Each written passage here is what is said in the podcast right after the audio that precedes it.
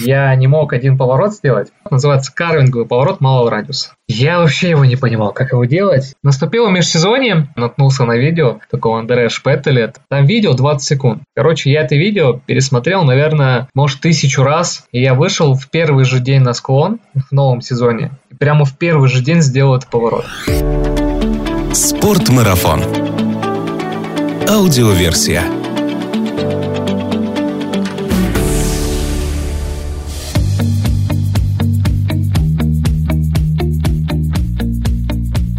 Привет всем зрителям онлайн-телеканала Спорт Марафон ТВ и слушателям подкаста Спорт Марафон Аудиоверсия. Меня зовут Артур Ахметов, и мы в прямом эфире немного говорим о спорте, но много о спортивных увлечениях, активном образе жизни, путешествиях, приключениях и снаряжении для всего этого. Если вам нравится наш подкаст, вы знаете, что делать. Расскажите о нем вашим друзьям, которые тоже интересуются этой темой. Сегодня у меня в гостях собеседник, который всегда очень ответственно готовится ко всему, что делает, в том числе и к этому интервью. Иван Лузин, горнолыжный инструктор категории А, владелец удостоверения международного класса Азия, преподаватель курсов подготовки инструкторов категории Б Национальной лиги инструкторов, ну и просто приятный собеседник и человек, за работой которого интересно наблюдать, потому что он о ней интересно рассказывает в своих социальных сетях. Ваня, привет! Привет, Артур. Как твое настроение сегодня? Слушай, настроение было замечательно, пока ты не сказал Азия вместо ISIA. Вот. Я ISIA. думаю, это ошибка, которую допускают все, кроме тех людей, кто сами являются владельцами этого удостоверения. Ну, ты уж извини. Ну, Вообще, да, ISIA – это Международная ассоциация горнолыжных инструкторов. Ну, International Ski Instructor Association. Ski, ski, International Ski Instructors. Ну, Да. Все, короче, закрываем, я думаю, это интервью.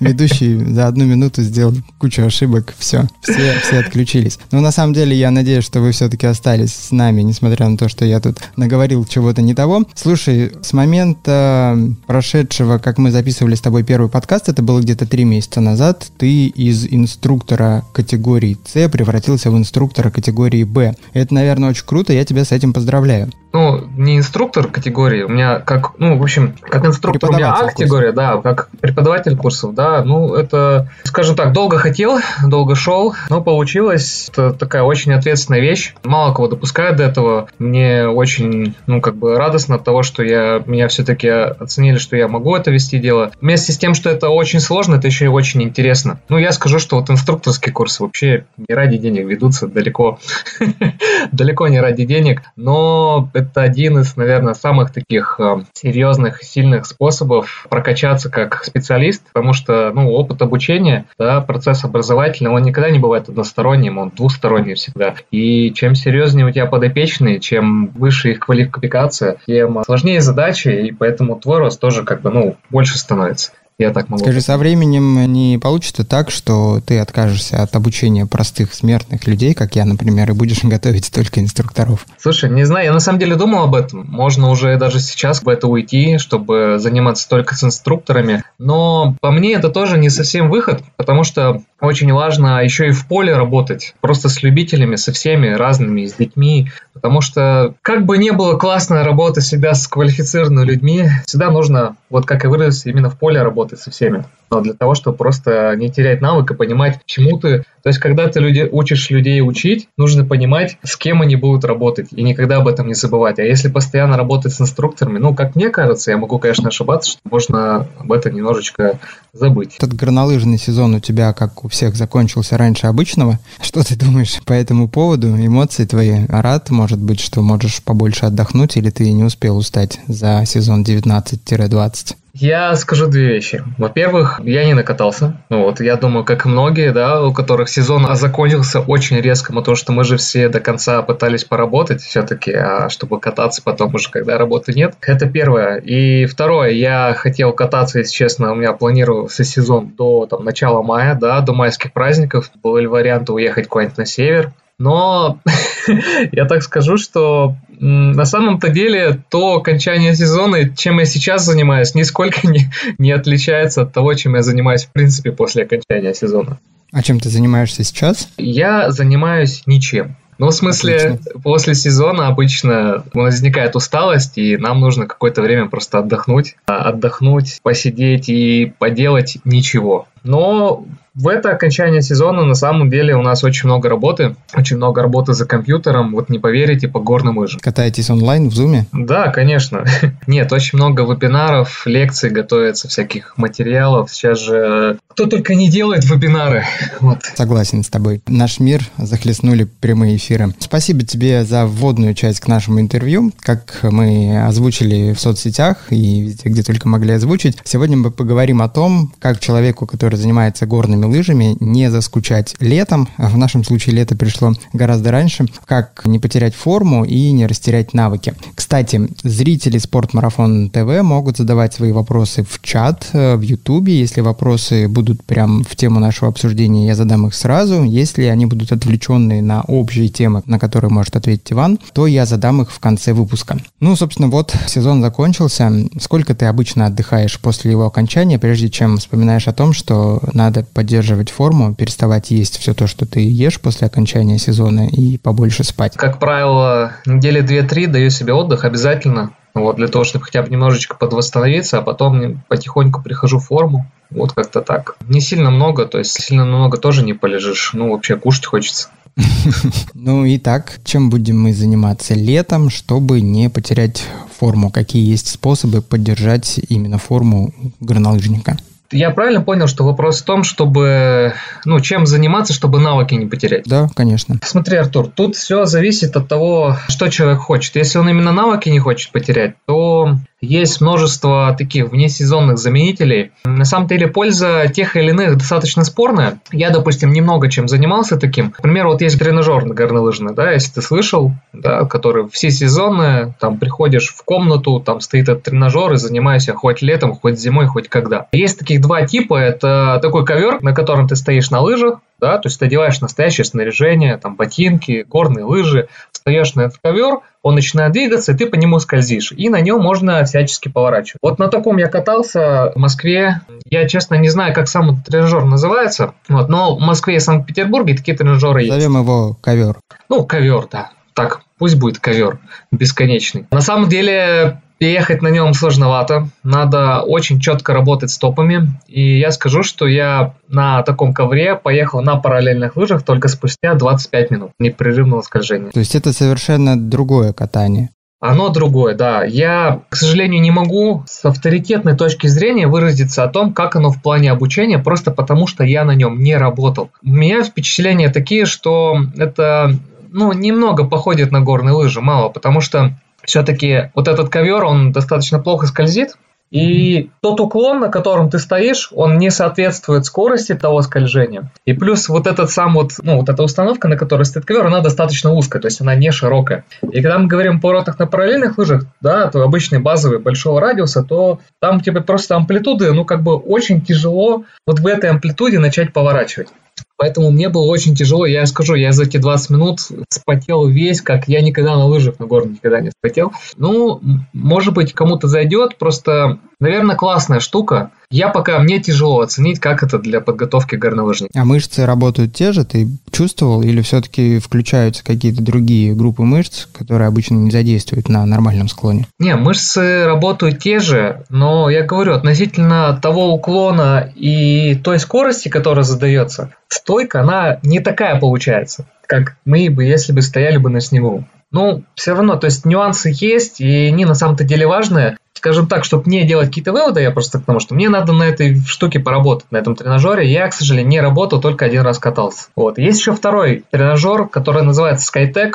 Это такая вот, знаете, рампа, такая вот э, поперек движутся такие рельсы, да, на которых ты стоишь на лыжах, и они реагируют на движение, и ты из стороны в сторону качаешься. Там еще вроде есть такие тренажеры, перед которыми ставят телевизор или экран, и ты как будто бы прям ох. Вот как раз-таки перед этим скайтеком экран ставят, тут я не знаю. Мне, чтобы что-то о нем говорить, надо тоже попробовать, покататься. Но если хотя бы в, в ковре там есть какое-то движение, то в скайтеке оно есть только в сторону. Ну, в принципе, я рассматривал вот этот скайтек, когда думал о том, как его использовать со стороны, то есть как дилетант, да, потому что я же на нем не работал, как его можно использовать? Его можно использовать в плане, вот мы, я хотел бы только вот попозже прям поговорить про одну тему, очень для меня важную. И давай, Артур, я, наверное, в этой теме вернусь про этот SkyTech, да, когда я будем обсуждать, как бы его можно было использовать. Пока просто, ну, не хочу забегать вперед. А кроме тренажеров, именно которые имитируют движение, что еще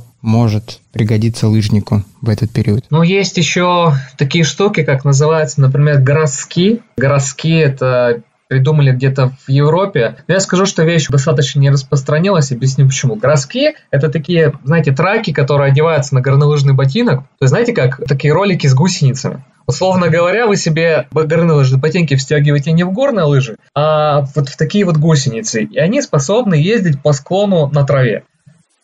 Ну да, такие вездеходики на ногах, если так можно выразиться, и они поворачивают примерно как горные лыжи, то есть есть, я видел даже в интернете соревнования, то есть человек едет по флагам, как на горных лыжах, с палками, с горнолыжными, но вот на этих штуках, которые называются грасски. Ну, собственно, grass это трава, да, ски это горные лыжи. Вот, но такая вещь не дешевая, я хотел себе такие приобрести, попробовать. Там одна пара гороски стоит 1050, по-моему, если не ошибаюсь. Это было года 3-4 назад. И за ними нужен очень такой сильный уход. То есть все эти вот эти гороски, они ну, очень подвержены. Ну, там трава аж забивается, да, веточки еще какие-нибудь. И там нужно постоянно запчасти менять, и за ними постоянно ухаживать. И более того, для того, чтобы на этих гороски кататься, нужно к тому же специально подготовленный склон. То есть ровный, без камней, такой за газоном. То есть ей и так штука не популярна, да, еще и дорогая, и еще и к ней ну, условия должны быть специальные. Поэтому, я думаю, особо не распространилась. Есть такое ощущение, что кто занимается вот этим особым видом катания, мне кажется, даже и на лыжах горных не катаются, потому что это какая-то отдельная тема инопланетная. Ну, я думаю, что наоборот, как раз только те, кто катается на горных лыжах, которым вот не хватает снега или каких-то таких ощущений, только они, мне кажется, способны такой штукой начать заниматься. Если вы сталкивались с подобным видом развлечений, напишите, пожалуйста, в комментариях либо к прямому эфиру, либо уже когда мы видим записи, катались ли вы, какие у вас ощущения, насколько это похоже на лыжи. Извини, перебил я тебя, да. я выполнил свою социальную миссию. Я Я понял. Да, еще одна штука есть, это искусственное покрытие. Я, к сожалению, не сильно осведомлен о том, где оно у нас есть. Там покрытие специального материала, такое пористое. То есть и мы одеваем обычные горные лыжи, то есть обычно наше снаряжение, по которому мы катаемся зимой, но катаемся на нем то есть в любое время. А я точно знаю, что в Чечне на курорте, по-моему, ведущий как раз там такое покрытие установили, если я не ошибаюсь. То есть там можно кататься не только зимой. А вот. Где у нас в другом месте стоит такое покрытие, я, к сожалению, не знаю. Вот точно знаю, что в Великобритании очень распространено. Ну вот, если кто-нибудь смотрел фильм «Эдди Орел», ну, то есть там видно, что они там катаются по такому покрытию. Ну и, соответственно, почему я тебе сказал, что городские, наверное, увлекутся только те люди, которые катаются на лыжах, потому что есть более простое направление, которое называется ролики. Соответственно, зачем одевать какую-то вещь там с гусеницами, да, если можно кататься на роликах по обычному асфальту, тем более условий для этого гораздо больше. Ну, может быть, падать только чуть больнее. Мне кажется, ролики больше похожи на беговые лыжи, чем на горные. Вот сейчас как раз набирает популярность, популярность набирает, и, ну, я думаю, что через какое-то время это прям такое направление будет достаточно развито у роликов. Это Alpine Slalom, да, или его еще называют Alpine Inline, если не ошибаюсь. В общем, там используют специальные ролики с такими широкими большими колесами. Ну, не широкими, в смысле, с высокими колесами, большими. И на них, собственно, так же, как на горных лыжах, есть даже соревнования, как тут я выяснил на днях, о том, что есть там у них и также такой же слалом, есть слалом гигант, и даже, по-моему, скоростной спуск. То есть они с такими же горнолыжными палками, но на этих роликах объезжают флаги, соревнуются. Собственно, на самом-то деле, по определенным ну, тех показателям, да, которые мы используем в обучении на горных лыжах, да, и тренировках, это очень близко к тому, да, очень близко к тому, что мы делаем на горных лыжах. И внешние силы очень похоже действуют, и приходится и телом также двигаться, да, занимаясь этим. То есть это очень похоже, особенно мне нравится использовать это для подготовки именно технических горнолыжников, да, именно, допустим, тех же саламистов, потому что ну, если поставить вот ворота, которые нужно объезжать, так же, как в слаломе примерно, то очень хорошо тренируется стабильный корпус. Но и опять же, это пока только все со стороны взгляд, то есть самому нужно пробовать. Я на самом-то деле вот сейчас уже ищу, где бы их можно было бы заказать. Я ищу в своем городе, когда у меня закончится карантин, где можно на них покататься. Вот уже парочку мест нашел хороших. Вот, и я думаю, что чуть позже я могу рассказать об этом побольше. Вот по поводу того, что связано с горными лыжами, да, если там по поводу навыков, как их можно чуть-чуть подразвить, возможно, или там не потерять, вот это, наверное, все, о чем я вот мог бы сказать. Если мы выбираем физическую активность вот по движениям, может быть, не очень похожим на лыжи, а близким по духу горным лыжам, то есть это, наверное, адреналин, скорость и что-то связанное с горами, то пробовал ли ты такие увлечения, что можешь по поводу них сказать? Я не пробовал, вот, но очень много у меня товарищей занимается велосипедным даунхиллом, то есть ребята э, покупают дорогие велики, вот, а там нужны действительно очень хорошие велосипеды, а забираются в горы и занимаются даунхиллом. Но это такое не очень распространенное увлечение, хобби, просто потому что, во-первых, оно опасное, да, во-вторых, там страшно, вот, потому что тебе на велосипеде нужно на большой скорости, по камням, по какой-то трассе, по заранее даже выстроенной, где-то с трамплинов прыгать. Ну, то есть и все это на скорости, потому что нужно приехать первым. Ну и плюс э, входной порог в это хобби достаточно большой, в плане финансов, потому что тот велосипед, который, ну вот, я у ребят спрашивал, вот на каком велике я могу начать им заниматься, мне сказали, ну, типа 1200, и это самый минимум вот для велосипеда для даунхилла. И то он тебя не... Да. Ну, и то он тебя, говорит, так, не, не совсем долго проживет, если ты там со скоростью дружишь. Вот я знаю ребят горнолыжников, профессиональных бывших горнолыжников. Один мой товарищ был в сборной, и, ну, сейчас он уже не в сборной, как профессиональный спорт закончил, но вот он зимой зарабатывает деньги, чтобы летом ездить кататься на велосипеде. Вот. Молодой парень, и он всю жизнь в скорости, то есть э, он до этого скоростной спуск ездил, сейчас он ездит на велосипеде. Вот это, наверное, самое близкое по духу из того, что я знаю, а вообще есть же много обычных э, увлечений для тех, кто, ну, допустим, на горных лыжах же не тоже не все же любят быстро ездить, правильно? Кто-то ведь просто там ради видов, там ради компании ездит, отдыхает спокойненько, особенно девчонки, а девушки вообще не сильно торопятся быстро ездить. Есть же куча разных направлений, как лонгборды, скейтборды, ролики. Я, кстати, мне кажется, что гораздо интереснее для того, кто очень сильно горнолыжным спортом увлекается, да, горными лыжами, попробовать все-таки летом не ролики, да, а что-то такое асимметричное в виде скейтборда или лонгборда. Просто для ближе, ближе к сноуборду что-то. Ну, я бы не советовал бы задуматься о том, что ближе там к сноуборду или не ближе, скорее просто что-то другое, потому что, ну, мы же это для удовольствия делаем. Сейчас выглядело как красная тряпочка для горнолыжника. Сноуборд. Не-не-не, ни в коем случае. Не произносите этого слова в нашем эфире. Ой, я не знаю, кто придумал эту войну между лыжниками и сноубордистами. Я. Ну, точнее, предполагаю, но сейчас озвучивать не буду. Но у инструкторов такого нет. Мы катаемся на всем, на лыжах, на сноуборде. Если что-то еще придумать, мы этом будем кататься и учить на этом будем кататься. Ну, то есть, все что угодно. То есть, если мы увидим тебя катающимся на гладильной доске, то нам можно не удивляться. А это идея. Попробуй в сезоне 2021 года. Слушай, а это то, что касается у нас именно каких-то активных физических действий по поддержанию себя в форме и, может быть, в таком в адреналиновом настроении. Вот как ты считаешь, ну, наверное, инструктора глупо спрашивать об этом, потому что я знаю твой ответ, но все-таки спрошу. Теория в катании насколько важна, насколько важно изучать теорию и повышать свои навыки и знания именно вот в этом плане? Ну, важно для кого? Для того, чтобы катание свое улучшить. Это да.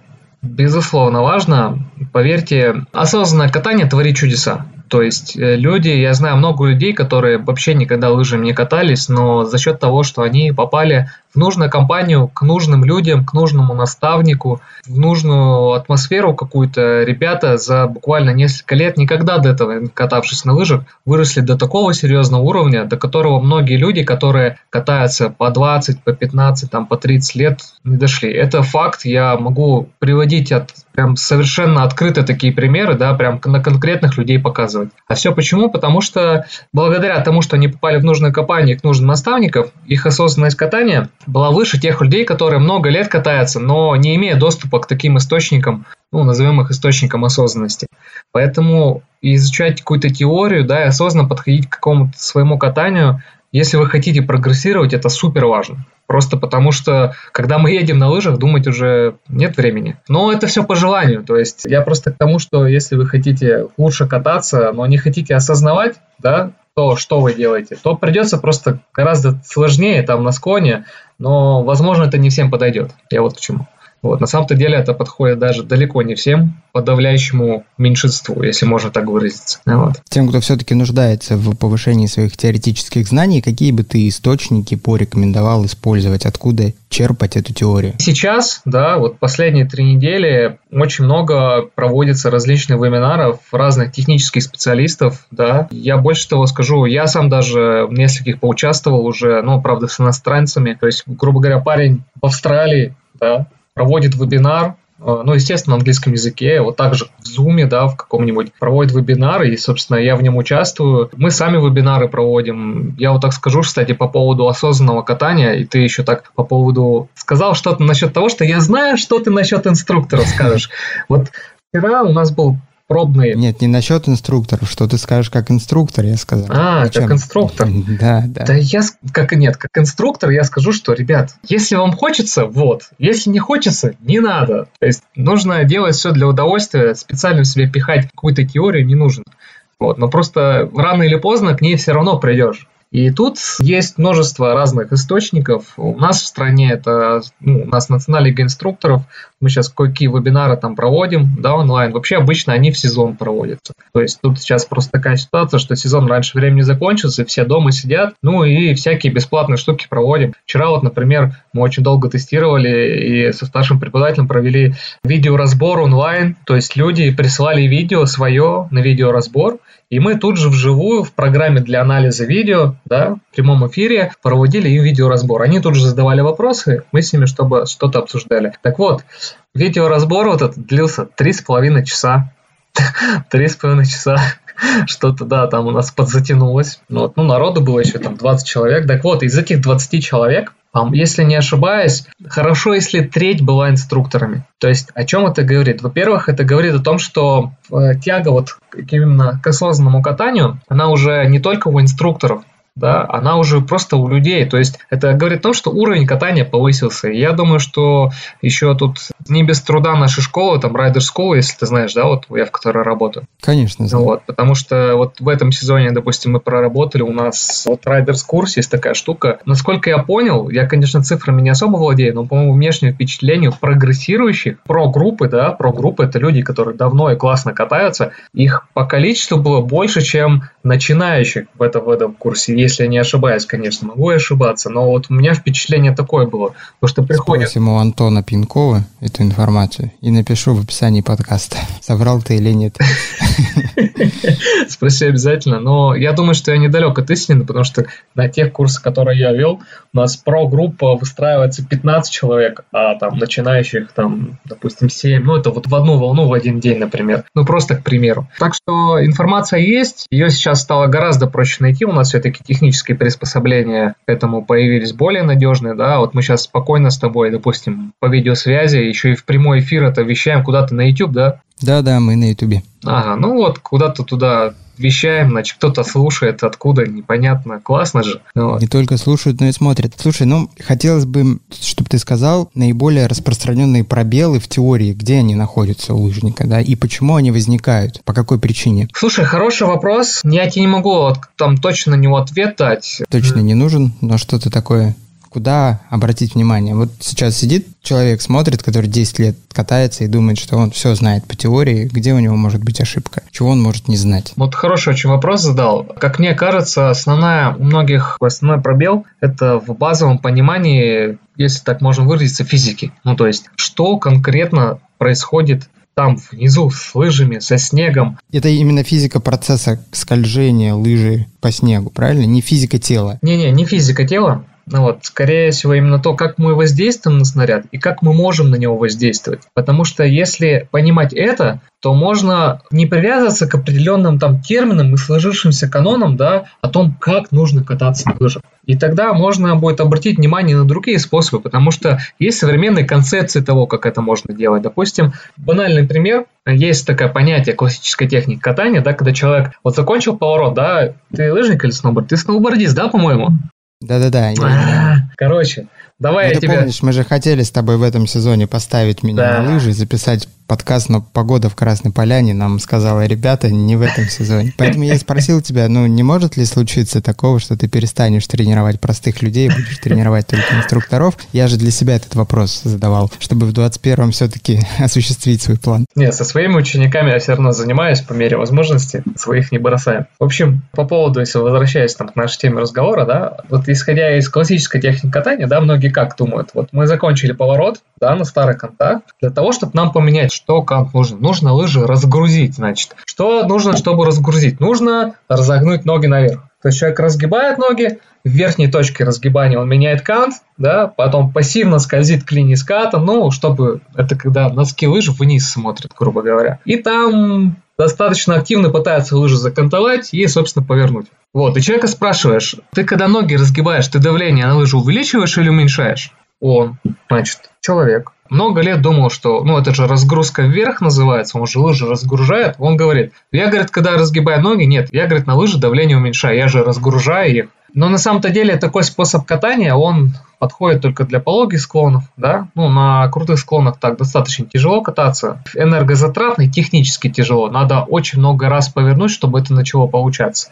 А на самом-то деле что происходит? Человек, когда ноги разгибает, он давление на лыжу увеличивает, но в верхней точке разгибания, представь, как прыжок. Вот ты когда делаешь прыжок, ты же сначала отталкиваешься от пола, правильно? И в этот момент ты на лыж на пол давление увеличиваешь. Но в тот момент, когда ты прекращаешь разгибаться, да, твой центр масс, как получается, отрывается, и ты давление на пол уменьшаешь. Но что можно на новых лыжах делать? И у людей в этом плане то есть, если он человек понимает, да, что он в верхней точке разгибания, то до этого давление увеличивает, но в верхней точке разгибания кратковременно уменьшает. Если он это понимает, то ему гораздо проще воспринять тот факт, что лыжи можно просто сначала перекантовать, а потом слегка разогнуть ноги для того, чтобы не разгрузить лыжи, а как раз-таки увеличить на них давление. Но представь, вот ты в доску, доску поставил на кант, да, и в закантованную доску давишь, то есть разгибаешь ногу, она же у тебя что сделает? Она у тебя прогнется и более активно вниз поедет. Ну, это как вариант того, что ты можешь делать на склоне. Или ты упадешь. Ну да, ну вот это... Первый раз это делаешь. Ну, в общем, а, вот такой, я не знаю, может быть, надеюсь, многим будет понятен, я надеюсь, тебе, Артур, понятен будет пример того, почему вот какие-то базовые такие вещи, да, то, что происходит, помогают разобраться не только в старых вариантах, да, того, как можно кататься, но и помогают воспринять новые какие-то концепции, там, и совокупности движений, которые мы делаем на лыжах. Немножко у меня отвлеченный вопрос. Отвлеченный он потому, что это будет касаться лично тебя, а не всех тех людей, для которых мы сегодня работаем. Чем ты любишь заниматься в то время, когда ты не являешься горнолыжным инструктором? Ну, если ты делаешь намек, что я там на каких-то роликах катаюсь или на каких-то тренажерах занимаюсь типа горнолыжных, нет, совершенно нет. Я вообще стараюсь максимально переключиться. Но я очень много занимаюсь как раз-таки теорией вот в межсезонье. Именно очень много думаю и засыпаю в смысле об лыжах, и, наверное, просыпаюсь. Между прочим, есть такой у меня был момент, я не мог один поворот сделать, да, это к вопросу о том, что важно осознанно к катанию подходить. Не мог поворот сделать, давайте я скажу, что этот поворот называется карвинговый поворот малого радиуса. Это такой поворот малого радиуса, такой очень амплитудный, да, который на крутых склонах, как правило, используется. Я вообще его не понимал, как его делать. Я мог базовый поворот малого радиуса делать, либо вообще рейсовый такой на контах. Как этот карвинговый поворот делать, я вообще не понял. Наступило межсезонье, и весной еще, да, примерно через неделю после окончания сезона я наткнулся на видео такого Андрея Шпеттелет, австрийский демонстратор, и он там едет четко повороты малого радиуса сначала базовые, а потом те карвинговые, которые я не мог. Там видео 20 секунд. Короче, я это видео пересмотрел, наверное, может, тысячу раз. В общем, я его полгода смотрел по несколько раз в день, по много раз в неделю. И я вышел в первый же день на склон в новом сезоне. прямо в первый же день сделал этот поворот. Хотя раньше у меня вообще не получалось. Просто я много раз смотрел, представлял ощущения, разбирал, почему он так делает, что он конкретно делает. Потому что поворот очень быстрый и как-то скопировал. Представил тебя делающим этот поворот в замедленной съемке с какой-нибудь такой музыкой. Типа лаванда, горная лаванда. Ну, в общем, вот. Получилось. А так я, да ничем я не занимаюсь. Ну, в смысле, в том плане, что связано с горными лыжами или со спортом, практически нет. Я занимаюсь там страйкболом, это мы там военно-тактическая игра, интеллектуальными играми типа мафия, там еще кое-какая игра, которую не буду называть. Ну, в общем, полностью себя разгружаю, вообще стараюсь отдельно куда-то уйти, ну, вообще в другое, что-то совершенно вообще никак не связанное. Никакие ни лонгборды, ни скейтборды, ни там э, кайтсерфинг, ничего таким я не занимаюсь. Вот мне нравится военно-тактический. В горнолыжный сезон лыж в твоей жизни достаточно, и ты стараешься все-таки отдыхать от этого. Ой, да, и, наверное, это одна из причин, почему я вообще от этого никак не устаю, потому что я от них просто отвлекаюсь и не живу целый год ими. Вот, хотя в мыслях они всегда со мной. Вот. С того момента, как мы с тобой записали первый подкаст и подписались друг на друга в социальных сетях, я наблюдаю за тобой не только как за инструктором, но и как за человеком, который очень сильно и много увлекается ОФП и различными упражнениями. Давай поговорим вот про эту часть спортивной подготовки лыжника. Что бы ты порекомендовал горнолыжникам вот это в межсезонье, чем себя нагрузить? Советы от Ивана Лузина. Это очень важная тема, Артур. Я даже не уверен, хватит ли у нас времени для того, чтобы я рассказал бы все, что хотел рассказать, поэтому не буду задерживаться. Я сразу скажу, что я к этому пришел через травму. Вот то, о чем я сейчас буду рассказывать. То есть у меня случилась травма плеча. Вообще интересный случай, но как-нибудь в следующий раз расскажу. Ну, меня там сбили, в дерево отправили, я ударился плечом, вот этим, вот левым. После чего оно у меня начало вылетать, то есть у меня привычный вывих образовался. После чего я сделал операцию на плечо артроскопию. После чего я в сезон опять его раздолбал, да, откровенно. После чего я приехал после сезона, мне мой друг хирург говорит, Ванек, ну что, брат, тебе придется делать операцию. Я только в смысле, я же уже делал, да. Он говорит, ну еще одну, только теперь полостную. Я говорю, сколько восстанавливаться? Он говорит, полгода. Я понимаю, что м, про сезон, про следующий придется забыть. Ну и я решил, я говорю, так, давай-ка пока без операции, какие есть варианты. И начал изучать современные способы реабилитации, восстановления движения, кинезиология, в общем, физиотерапия, в общем, слов много. Прямо конкретно начал этим увлекаться, искать источники. Я скажу, что я, наверное, конкретно по моей ситуации, если бы я знал то, что знаю сейчас, я бы и тогда операцию не делал, даже первую. И я пришел к тому, что очень важно. То есть я решил, что я решил проблему с плечом. Я решил другие проблемы своего опорно-двигательного аппарата. Конкретный пример у меня очень сильно такой постоянный напряг был между лопаток да, это следствие киф, гиперкифоза грудного отдела, да, но у меня было вот так вот скомпрессировано, то есть у меня грудные мышцы были скомпрессированы, сзади постоянно мышцы растягивались, не пытались сократиться, но они были слабы, они не могли с этими сильными мышцами конкурировать. Была вот такая вот осанка. Конкретно из этой же осанки у меня был постоянно напряг между лопаток, да, у меня был из этого же у меня очень сильно повредилось плечо, да, из-за удара тоже, но были уже предпосылки к тому, чтобы там образовалась травма. Плюс еще были проблемы с коленями, которые нач- начинали только развиваться. Вот не поверишь, в 26 лет уже проблемы с коленями были. Ну, Поверю. Ну вот. Мне 35, я развалюха. Артур, нам очень сильно нужно заниматься. Мы очень много сидим на месте. Даже я, несмотря на то, что я вот горным лыжем занимаюсь, на самом-то деле очень гиподинамично у нас образ жизни. Ну и вообще и мы, и наши родители, и на, наши деды уже начинали как бы мало работать, грубо, да, есть э, причина, которая одной из спортивных грач говорит, почему кенийцы до сих пор быстро бегут. Ну, быстро бегают вообще, потому что у них еще раса совершенно недавно выполняла много грубой работы. И поэтому они еще не так, как бы, если так можно выразиться, деградировали в плане опорно-двигательного аппарата, как мы. То есть мы в этом плане уже не так хорошо сложены. Это такое, я очень на самом деле вперед забежал. Угу. В общем, Давай к я пришел? Да. Я пришел к тому, что я начал заниматься своим биомеханическим состоянием тела. То есть есть, грубо говоря, два состояния тела, да, функциональное и биомеханическое. В функциональном теле, функциональное состояние – это, ну, грубо говоря, о том, как у нас сердце работает. Это наша скорость, наша там выносливость, да, грубо говоря, сила. В общем, это наш мотор, если так аналогию с автомобилем проводить. Есть биомеханическое состояние, это состояние нашего, грубо говоря, кузова. Представь, в автомобиле офигенно работает мотор, да, прямо там до 100 км в час там за 3 секунды, значит, все круто. Но представь, у твоего автомобиля кузов слегка, вот он там в аварию небольшую попал в легкую, да, у него кузов слегка накренился. Покосило. Ну, да, его покосило слегка, там, на несколько сантиметров, допустим. Но представь, и это автомобили очень много ездит на большой скорости. Ну, по-моему, даже, ну вот я не автолюбитель, но даже мне понятно, что автомобиль, такой автомобиль долго не проездит. Ты водишь авто, Артур? Конечно. Ну вот. Мое любимое занятие. Я понял. Ну, в общем, вот. И у нас в нашем теле, то есть оно, во-первых, может работать неправильно, да, когда, допустим, ну, ты знаешь, да, есть одни мышцы, там, антагонисты, есть мышцы синергисты. Ну, говоря, есть две мышцы, которые антагонируют друг другу, да, если одна слишком сильно, другая слишком слабая, это значит, что это называется мышечный дисбаланс, у нас тело уже неправильно работает. Более того, у многих у нас осанка еще неправильно выстроена.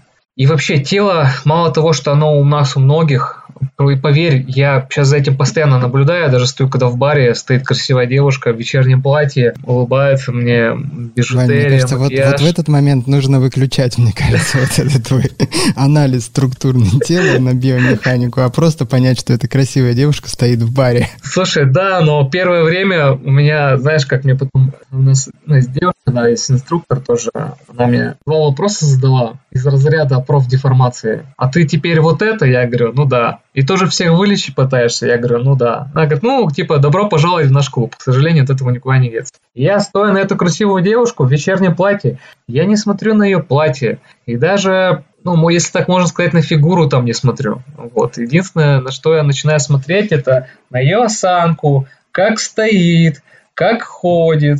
Ну, в общем, это, странно звучит.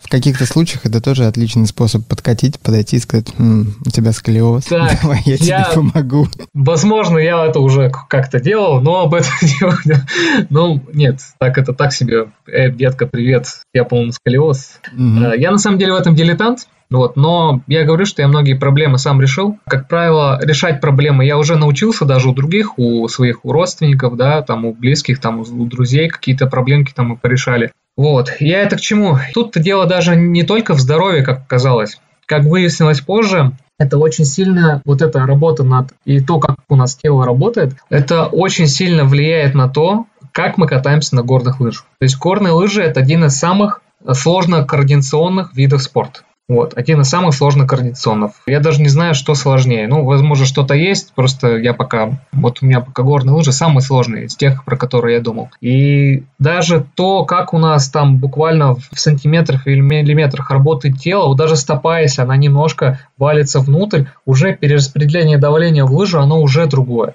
Уже от того, как стоит стопа, наверх все тело тоже по-другому начинает стоять и работать. И даже если... Я просто раньше думал, что вот у меня приходит человек, да, приходит человек заниматься, я думал, что он не может сделать движение просто потому, что он не понимает, как их можно сделать. А выяснилось, что, ну, в большинстве случаев это действительно так, но немало далеко случаев, когда человек не может сделать движение просто потому, что он их не может сделать. Вот хоть как к этому относиться, то есть у него просто тело не так работает. К примеру, очень частая ситуация. Вот у нас есть понятие такое мобильности и стабильности. Да? Мобильность – это когда какой-то сегмент у нас, ну, мобильность – это возможность сегмента совершать какие-то движения. Да? Соответственно, есть понятие гипермобильности, когда этот сегмент, вот, допустим, человек вот чихнул, у него плечо вылетело. Вот это пример гипермобильного сегмента. Вот, когда он слишком мобильный. Есть понятие стабильности, это ограничение движения да, в крайних амплитудах. Соответственно, есть также сегменты гиперстабильные, знаете, когда вот сустав, вот человек вообще там не двигается, допустим. Я даже видел там человека плечевой сустав вообще гиперстабильный, то есть у него рука там не поднимается, если это качок такой. Ну, то есть есть такие моменты тоже. И поэтому есть определенные сегменты у нас, да, тела, которые должны быть одни больше стабильными, а другие больше мобильными. У нас, допустим, тазобедренный сустав должен быть мобильным. То есть вот та нога, которая у тебя двигается в тазобедренном суставе, а там у нас такой вот сустав этот шарнирный, да, он такой вот круглый. Так вот, этот сустав рожден для того, чтобы быть мобильным вообще во всех плоскостях. В ротации, туда, сюда, во все стороны. А поясничный отдел, да, это вот поясничный цилиндр, это еще и живот, вот так вот, вот вокруг вот здесь вся эта структура, и, соответственно, позвонки, которые вот там вот в пояснице находятся, этот сегмент должен быть больше стабильным. Да, он тоже двигается, тоже двигается, он не совсем стоит на месте, но он это делает, ну, как бы должен в каких-то не тех амплитудах, у которых они у многих двигаются. То есть он больше стабильным. То есть явно эти амплитуды движения этих позвонков но они точно в разы меньше, чем амплитуда движения вот этого шарнирного сустава. Но из-за того, что из-за нашего образа жизни у многих, я даже знаю таких очень хороших, суперосознанных горнолыжников, да, которые давно катаются, разбирать такие мельчайшие детали биомеханики, у которых из-за того, что у них тело работает не так, а у многих, я повторюсь, такая ситуация, что вот этот вот тазобедренный сустав из-за того, что мышцы скомпрессированы и не двигаются, он у него наоборот деревянный, практически не двигается, а вот эта поясница, она вот вся вот такая вот разболтанная. То есть к чему это приводит? Во-первых, к тому, что у человека, скорее всего, через какое-то время э, спина начнет болеть, то есть, а это и грыжи, да, и протрузии, вот. А во-вторых, даже вот я смотрю на такие, как на лыжах катаются, то есть нам же очень важно, чтобы в тазобедренном суставе было движение, да, вот это внизу, вот этом шарнирном суставе. А у, у него, вот у этих таких ребят, у них нога просто не двигается в тазобедренном суставе, он деревянный тазобедренный сустав. А поясница вот вся вот такая вот разболтанная. То есть он просто чисто физически не может вот элементарно лыжу нокаут поставить таким образом, э, который ему нужно. Ну, то есть, если ему нужно большую закантовку сделать, да, то он его просто не сможет сделать, потому что его тело к этому не готово. То есть, а, есть два момента. Первое, он, если мы будем выступать на соревнованиях, да, и на соревнованиях, то он э, не сможет покатать хороший, хороший результат, потому что его возможности ограничены, да, его тело. И второе, человек себя каждый день травмирует. Поэтому есть сейчас у нас появились технологии, их, к сожалению, не в нашей стране придумали, у нас спортивная медицина, я на своем опыте понял, что она, ну, немножко, давайте так, хотелось бы, чтобы было лучше, вот так. И в тех странах, где деньги вкладывают, да, в качество жизни, ну, к сожалению, так, потому что там, ну, их чуть больше, возможно. Там придумали э, методики и технологии для того, чтобы это качество жизни улучшить. Я скажу, что я, вот мне сейчас 27 лет, да, я в прошлом межсезоне потратил все на а, подготовку своего опорно-двигательного аппарата, да, и я до сих пор вот все изучаю, то, о чем говорю, и да, и что делаю каждый день. Я скажу, что я себя сейчас начал чувствовать, как вот когда мне было 14 лет. Просто когда я был подростком, когда у меня все работало, нет ничего, не было ничего сжатого и какого-то забитого, я прям себя чувствую, что у меня тело офигенно, классно работает. И более того, те, кто меня знают, да, вот у меня коллеги, ребята, с которыми я работал в школе, сказали мне, что в этом сезоне я поехал совершенно по-другому. Ну, я это просто, я и сам это чувствую и знаю. Э, у меня есть даже видео, я еду один на тот же поворот, например, на одинаковом склоне, если хочешь, Артур, я после эфира тебе скину. Так вот, там картинка вообще совершенно другая. То есть, а что я сделал? Я так поехал с первого дня этого сезона. Единственное, что я делал, это я работал над осанкой и над тем, как у меня работает тело. Чтобы то, что должно было быть мобильным, оно было мобильное. Чтобы то, что должно было быть стабильным, оно было стабильное. И знаете, многие инструкторы жалуются, что у них колени, допустим, болят, да, после сезона. У меня ничего не болит. Вот так вот. Это я могу просто откровенно сказать даже, если человек мне с вопросом, допустим, обратиться, а, почему у меня не болит, что у меня болело и почему перестало болеть, я за каждую ту вещь, которая у меня, с которой были проблемы, могу ответить, почему и как. Почему оно болело, почему перестало болеть, что я для этого сделал. Слушай, но есть только один минус вот во всем, что ты рассказываешь. Каждый раз, когда ты заходишь в бар, девчонки говорят, блин, опять. Вань, совсем немножко времени осталось у нас. Скажи все-таки, а, с чего человеку простому начать диагностировать свой организм? По каким триггерным точкам он может определить, что где-то в его теле есть зажимы, над которыми нужно поработать? Я думаю, что человек на ощущения все и так должны уже чувствовать, где у них что-то болит. Вот, у всех, я еще пока не встретил человека, у которого ничего бы не болело бы вообще. Ну, я имеется в виду про, имею в виду людей старше 25, от 25 до 35, Артур. Угу. Те, кто постарше поколением, они нас здоровее. Я на полном серьезе. Я не шучу. Те, кто поколением старше, они здоровее, это точно. Проблемы, те, которые они ощущают, в 50 мы уже в 25 их ощущаем. Я про колени, там, про спину и так далее. Много посидели за компьютером и в социальных сетях, это понятно, да. Ну да, чтобы я понял твой вопрос, с чего начать? Во-первых, я советую сначала заинтересоваться. Все эти разговоры я веду не для того, чтобы показаться умным или что-то рассказать. То есть я это рассказываю, но это вообще крохи того, что нужно знать на самом-то деле. Это просто примеры какие-то, да, и, ну, как бы, мне это основная задача заинтересовать. Есть очень хорошие лекции на, кстати, канале Спортмарафона Евгения Кадлубинского, очень советую. Вот. Я их в первую очередь отправляю, это человек, который, ну, лично меня вдохновил, вот, потому что просто во-первых, знания самые точные, современные, и я потом уже, когда обращаюсь к другим, да, каким-то лекторам по этой теме, я понимаю, что все говорят по одном и том же, но мне до сих пор акценты Евгения кажутся самыми правильными, потому что он еще и к тому же спортсмен, и мне, ну, при том, что я занимаюсь спортом регулярно, да, мне пока оказалось супер важно то, что он говорит, а во-вторых, человек просто талантливый спикер, очень хороший, который очень интересно умеет рассказать. То есть первое, я советую сначала заинтересоваться в общих деталях, Потом, если у вас здоровье позволяет начать пробовать, а потом в любом случае обратиться к специалисту.